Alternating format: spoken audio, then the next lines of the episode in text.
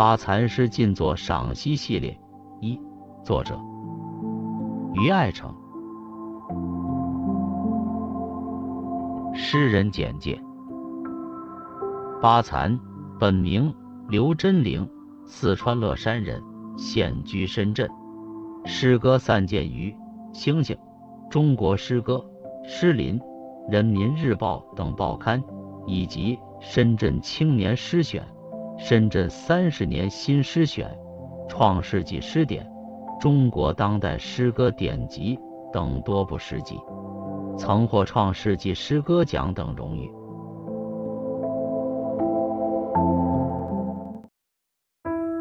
小静，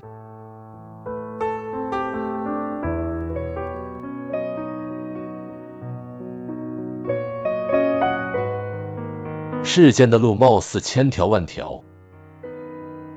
前方的风景很美，却藏着大剂量的毒，足以使人致幻。一些人变得疯狂，口鼻歪斜，在道上横着走；一些人跑着跑着，就莫名的倒下，在无名的尘世表演着无常。其实，我是在说诗。那是一条条花园分叉的小径，在真理的版图上，它属于另辟蹊径。原来，每首诗的降临，都充满了神秘。一些偏僻的文字。会被所谓的灵感秘密送达。某人的脑海，所有的字词都在背。某种神力秘密牵引，诗一诞生就会立即变得陌生，不再属于任何人，它会变成大地上的一根根枕木。属于大地上隆起的部分，专门用以展示深重和辽远。任日月轮转，万千碾压，它都能与山川和鸣，发出经久不衰的节拍。在无人的夜晚，他们会一根根站起来。直立行走，寻找春秋或者唐宋时代的亲戚，认祖归宗。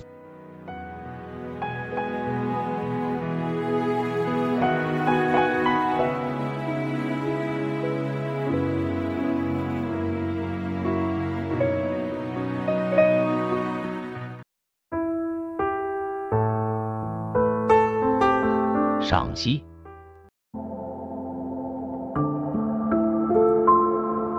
上来所写，惊诧莫名；到了第二段，才知道该诗的本意。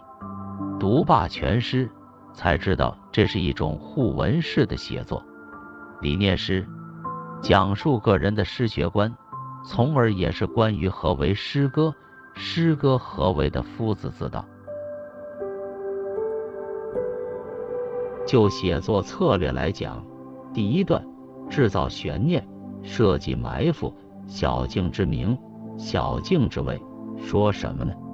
经典派的读者当会阐释过度，或者认为这该是一种博尔赫斯意义上的玄谈抽象偏好，或者认为这是一种弗洛斯特意义上的隐喻象征。诗人一上来也擅长制造这样意象的幻觉或迷局。实写种种走入各种道路、陷入种种困境者的惨状，仿佛是在写人间的活地狱。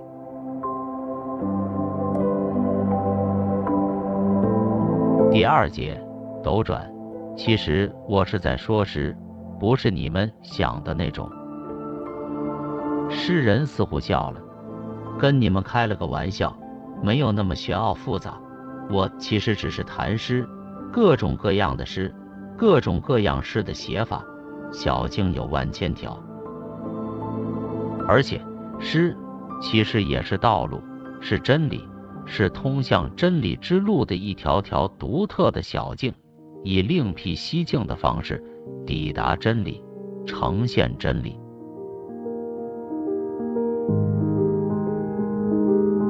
在诗歌发生的意义上。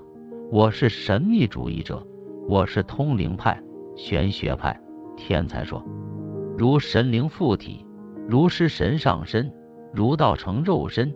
诗人是承担使命者，是被某种神力牵引者。写诗之时，我不是我。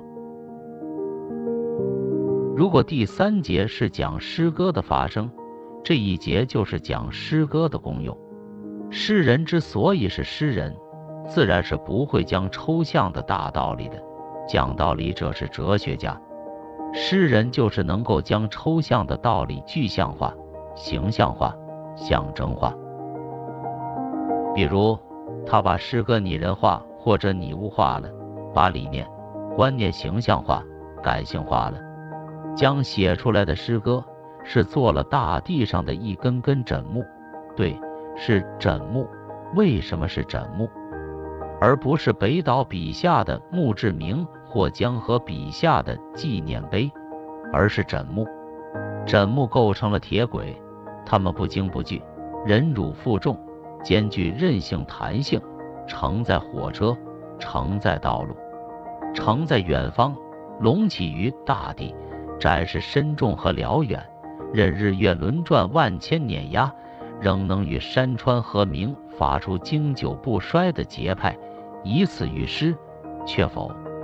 以此喻诗，体现的是诗人的诗观，相对经典性、传统性的新人文主义的理性主义的诗观，而不是惊世骇俗、放浪形骸的反叛的或宣泄的表现主义的自我中心的诗观。最后一节实际上是一种确认，诗人的夫子自道在此确认他的诗学源头或精神故乡。诗歌不死，诗歌永恒，诗歌一经诞生，就在亘古的时空中自在自足，舒展从容，自立行走，千年不灭。有生命的诗歌活在诗歌的时空，他们也寻宗问祖，认祖归宗。也有自己的家族和祖国。当然，诗歌至此已经完成了诗人诗学观的传达，但如果只是写自己的诗学观，也还是低估了这首诗的境界。在更深层的意义上，诗人其实通过拟人化或具象化手段，对诗歌进行道说。并赋予了诗歌独立于人间，从而在万物之间给他们以独立身份的命名。这样一来，诗人实际上是开启了这样的一种新的时空想象：万物都本自具足，包括这飘在虚空之中的诗歌，如咒语，如梵拜，如陀罗尼。